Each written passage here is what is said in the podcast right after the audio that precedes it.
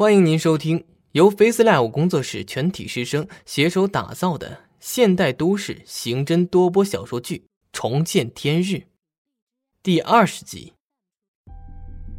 所以，我们得拿出点有用的证据进行佐证，才可以引出他的证据链。我昨晚仔细研究了周勇的笔录，发现他的意图啊很明确。方志国开始分析。周颖从刑侦支队下来半年以后，他变得很消极，其原因他并没有和我们说明。关于他妻女离家出走的原因，他对我们进行了隐瞒。他的妻女离家出走之前，肯定会把工作和学校全部处理完才走，这属于有规划的行动，而并不是作为突然消失让周勇做善后。对于发现了那张充满威胁意味的纸条。周勇表现的很冷静，看来他猜出了我们进行搜查的时候一定会找出这张纸条来。李安坐下，安静的附和方志国的分析。对，另外就是跳楼女孩徐瑶的死。周勇在昨天的审问中吐露出来的内容，就是徐瑶和他似乎因为某些原因同病相怜。如果按照这样看来，女孩跳楼的原因，他一定是知道的。方志国长出了一口气。唉，他隐瞒这三点，说明他一定是有苦衷的。而他的苦衷究竟是什么？就是我们这几天必须搞明白的地方。周勇离开支队后的半年遭遇，还有他妻女离家出走的原因。以及女孩跳楼的原因，李安恍然大悟。那我就安排人去查清楚周勇这半年的生活习惯。方志国点头，可以先这样查下去。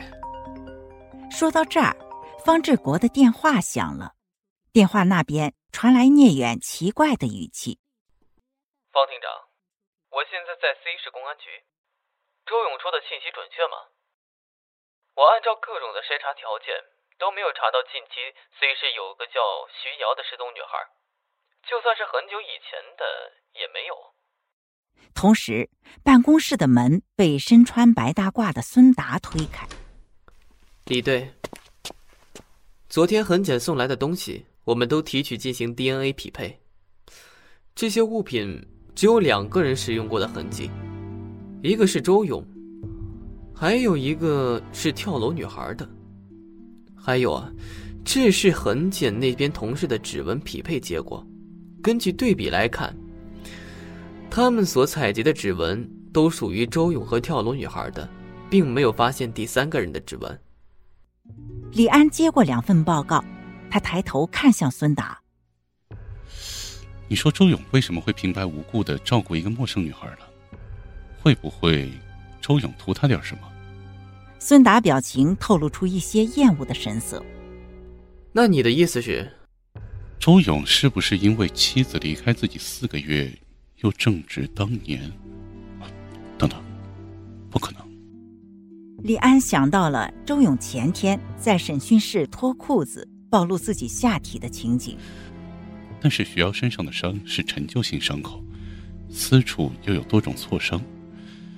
周勇会不会因为自己没有用了，而去使用道具对他进行性侵犯？虽然有这种可能，不过我和周勇毕竟共事好几年，我觉得他绝对不会做这种事的。孙达眉头紧锁。如果真是性侵，楼下应该可以听到惨叫和呼救声。但是为什么住在他家楼下的住户？却一直无动于衷呢。如果是达成协议的皮肉交易，女性的私处应该也不会有这么强烈的排斥反应，发生挫伤啊。李安听出来孙达的意思，连忙摆手：“啊，不是这个意思啊，我只是猜测。为了确定一下，我们还得去调查一下周勇的为人。”孙达打完招呼就转身离开办公室。一旁坐在沙发上接电话的方志国也说出了结束语：“你在 C 市先待两天，打听打听，具体怎么打听，你自由发挥。如果需要人力，及时的和我说，我会给你准备协查通告。有困难也直接说。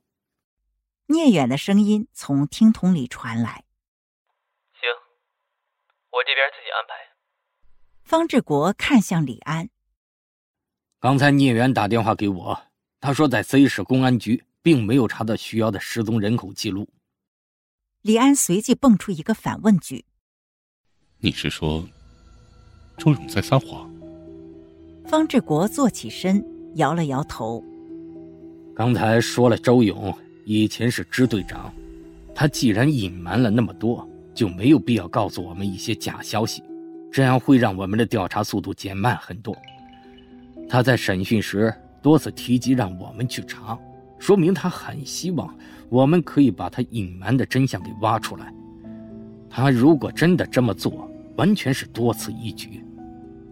李安问：“难道徐瑶没有情人？”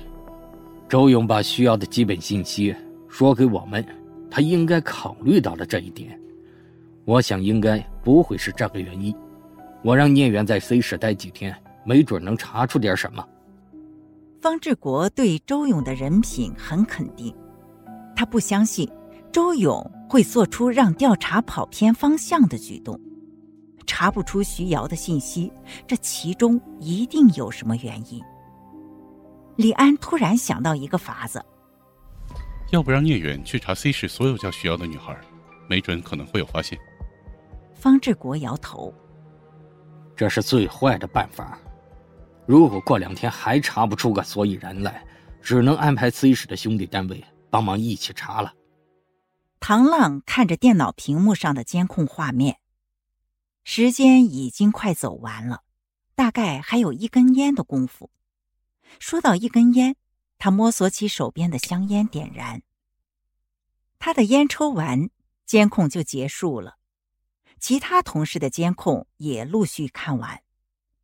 还好队里的人都没什么事儿，平分一下，正好把楼梯监控、电梯监控、地下室监控和大门监控这四处女孩跳楼前四小时的监控平分完。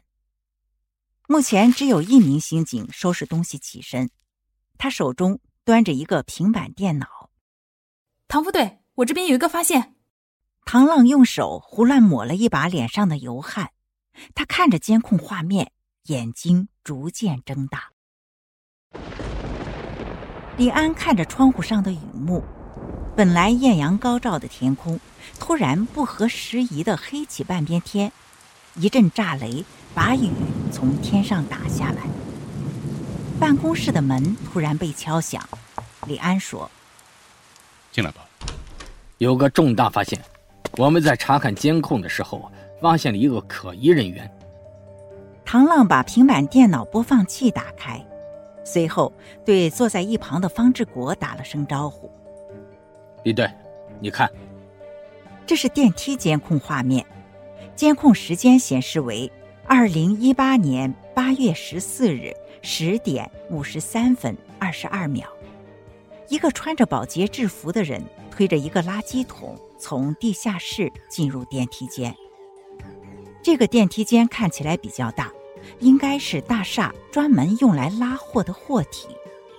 唐浪介绍着，这个人在电梯里全程都低着头，监控虽然是高清，但是得不到有价值的线索。这个推拉机的保洁是女孩跳楼前四个小时内唯一一个坐电梯到顶楼的人。精彩剧情到此落幕，感谢您的收听。本节目由 Face Live 工作室师生精心打造，Face Live 工作室声势最擅长，祝您声名千里扬。